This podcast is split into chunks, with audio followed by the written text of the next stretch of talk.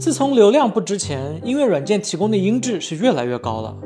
除了传统的有损，哦不是标准品质，还有无损格式。到了今天，竟然还有比无损更无损的品质。当然，这需要你氪金成为比豪华会员更豪华的会员才能听到。那么，无损音乐是智商税吗？普通人和专业烧友，他们能不能听出来无损音乐和普通音质的区别？比无损更无损的音质有意义吗？为了搞清这些问题，我们不光查了资料，还找到了播客《九段奇谈》的主理人于梦琪老师和 QQ 音乐天晴实验室音频负责人赵老师，当面质问他们到底是怎么回事儿。才知道，在知识的海洋里狗刨。其实从严格的物理意义上来讲，不管氪多少金，你听到的无损音乐都不可能是真正的无损音乐。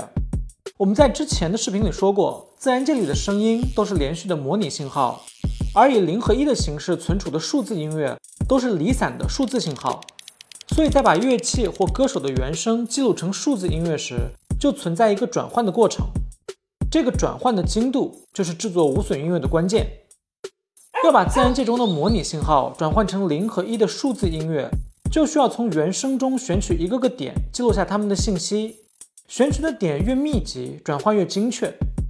这里会涉及到三个基础概念：采样、量化和编码。别怕，都很简单，学会了还能装。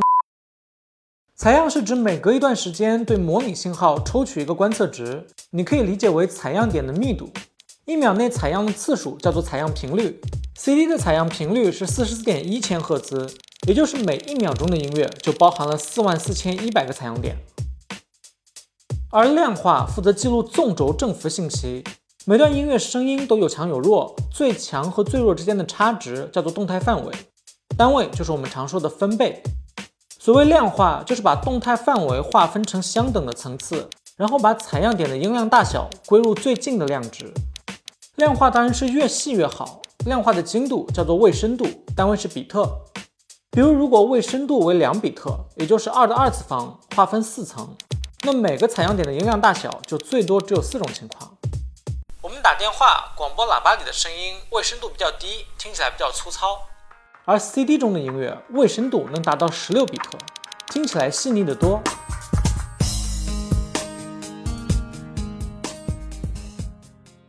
经过采样和量化后，我们就可以获得每一个离散点的量值，把这些量值用零和一记录下来的过程就是编码。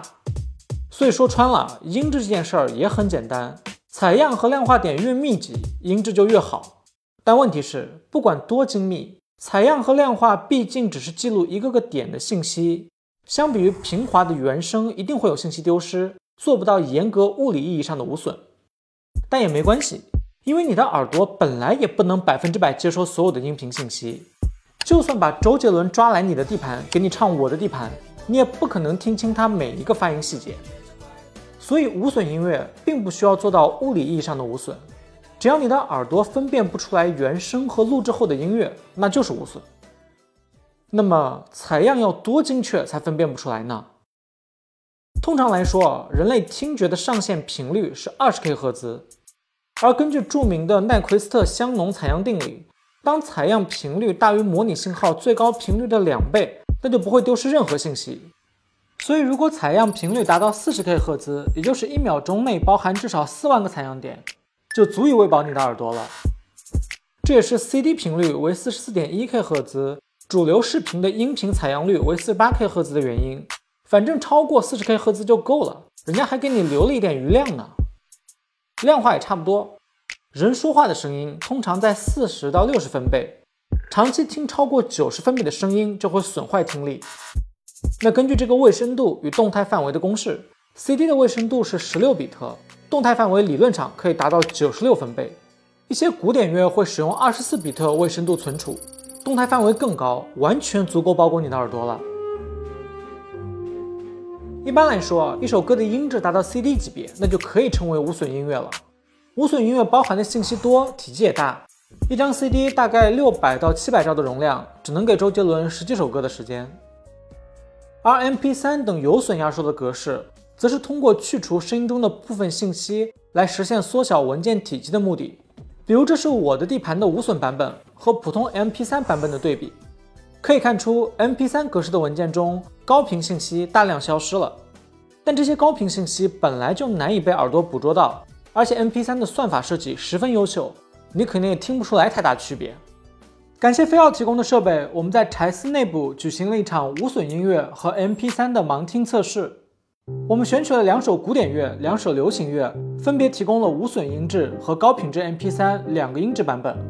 第一轮让大家猜他们两次听到的音乐究竟是不是同一个音质。第二次是让大家分辨两次听到的音乐音质孰高孰低。结果是绝大多数朋友的测试准确率，果然就是跟瞎蒙的准确率一样呀。其中有四位朋友全猜对了，不过其中三位承认全是蒙的，我是真听不出来。只有一位朋友表示他真能听出来高频上的那一点区别。于是我们拉着他又测试了一轮，结果发现他还是没有能经得起考验。总的来说，我们的测试结果显示了大部分人听不出来高品质 MP3 和无损音乐的区别，但也不是完全没有任何区别。毕竟纯蒙的话，从概率上说，出现全错和全对的概率应该相同。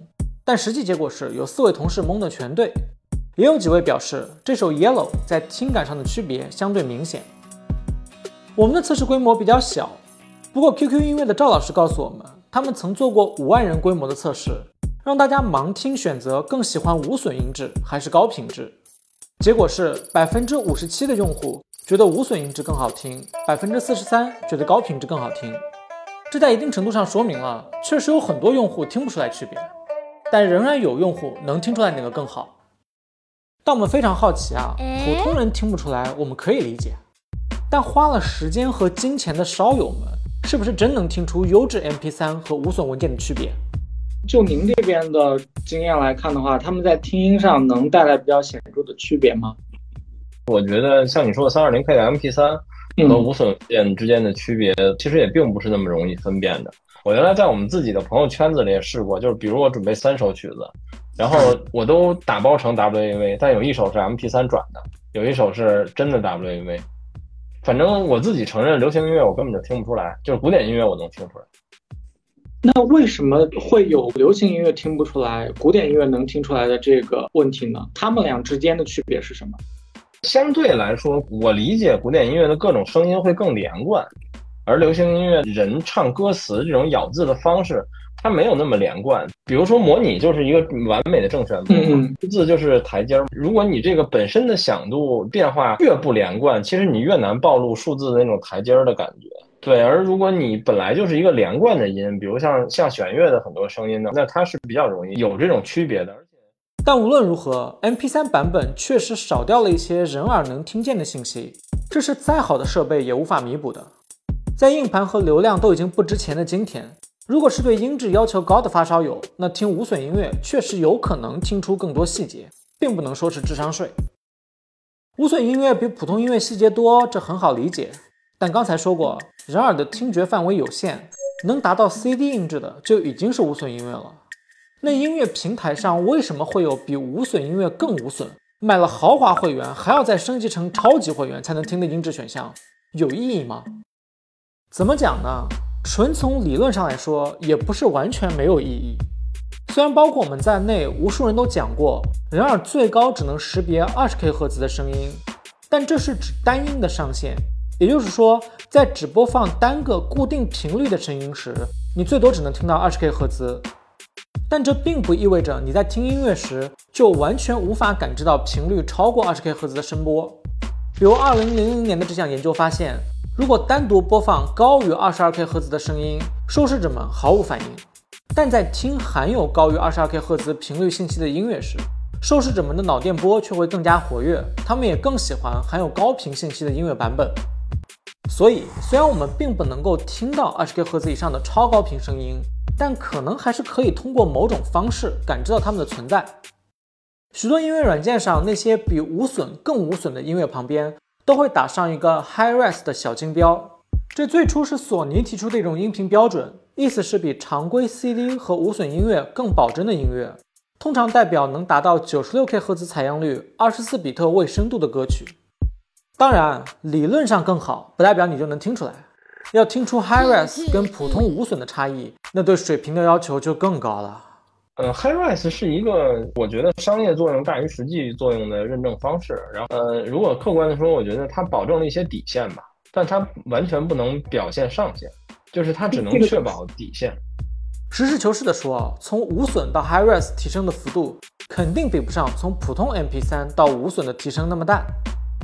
相比于在普通无损的基础上继续提升音质，大家可能更关心的是另外一个问题：就算花了钱，你听到的无损就一定是真无损了吗？确实不一定。一个很简单的例子，比如很多老歌在当初录制的时候就没有采用那么高的规格，从源头上就达不到无损的标准。如果要把它们变成无损音乐，那就只能通过后期手段强行提升规格。比如，我们可以通过一些技术处理，把周璇的这首老歌强行拉成接近无损的规格。但这就跟把 480P 的视频强行输出成 4K 一样，并没有增加信息量，只是浪费了更多的流量。实际上，这也是音乐软件们要面对的问题。QQ 音乐的赵老师告诉我们，他们无损音乐的来源绝大多数都是官方给到的原始文件，但在大批量的无损音乐中。偶尔会有一些音源，其实并不符合无损标准。他给过来之后呢，那个无损文件我们需要做一个检测，但是我们发现，那可能就有一些歌曲是非官方过来的，有一些不一定是满足无损的条件的，但是转成无损的，这个时候我们会把它们锯掉，让它重新提供真的无损。但是这个工具它不是保证百分之百的，会有一些错误率。我们标准提的比较高，其他平台可能是 CD 品质就可以了，我们是比 CD 高两个档都有的。所以有时候听感敏锐的烧友可能会发现，某些音乐虽然标着无损，但听感也很一般。音乐平台上的无损音质和更稀有的 High Res 音质，都是直接通过原始文件转制得到的。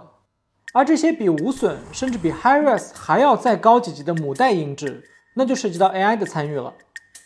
现在呢，人工智能的技术发展的特别的快，所以我们就尝试出通过一些技术，能够将这个歌曲更高的一些信息内容恢复出来啊，所以我们做了一个真品母带。那我们拿到的所有的呃，它音源没有这样一个品质的歌曲，我们都想办法将它这部分的信息恢复出来。所以说，这是我们通过算法去做的。至于你是选择听原始的音质，还是听 AI 处理过的音质，那就看你自己的选择了。如果你拿到了真无损音乐，也要用专业的设备收听，才能发挥出它的效果。如果你对此有兴趣，那可以跳转到我们做过的这期视频。能不能听出来，那就看个人的造化了。但无论能不能听出来，都不耽误你去烧更贵的设备，囤规格更高的无损音乐。我以前曾经当过那种就是不听音乐的发烧友，就是我可能永远只有十首歌，然后我不停的换设备，然后永远听这十首歌。就是我有挺长一段时间是一个这样的发烧友，就是一方面觉得自己不对，一方面又停不下来。对，所以但是后来慢慢的越来越偏向音乐这边多一点，所以我现在就是一个会偏音乐多一点的发烧友。嗯，其实，在任何领域入过坑的玩家都知道，玩设备的乐趣。很多时候就在于玩设备本身，而不是在于最终的实际效果。就像花十几万买电脑的人，不一定真拿它剪视频打游戏，只是为了获得跑分又高了一点的快感；花几十万买相机的人，不一定真能拍出好照片，只是为了看德位是不是又重了一点点；花几百万买车的人，一辈子都没达到速度的极限，只是为了看响应速度是不是又快了一毫秒。归根结底。折腾的乐趣就在于折腾本身。人类就是喜欢折腾他妈所有有区别的东西，甭管这个区别有没有意义，但只要它有区别，就得折腾下。好了，感谢你能看到这里。为了把无损音乐讲清楚，我们已经做了两期视频，也联系了厂商、烧友和音乐平台做了采访。在这个过程中，我们做的很开心，也希望能让你感受到乐趣。以后我们会多做这样的小系列视频，希望能把一个话题好好讲清楚。喜欢的话，欢迎点击一下关注，一键三连支持我们。下期见！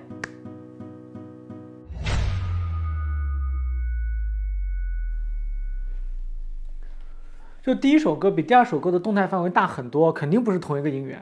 然后第三个就很明显，它的高频细腻一点，所以第四个肯定是普通音源，第三个是无损音源，对吧？你想知道答案吗？全错。你可以在微博、微信、喜马拉雅、B 站等平台找到我们。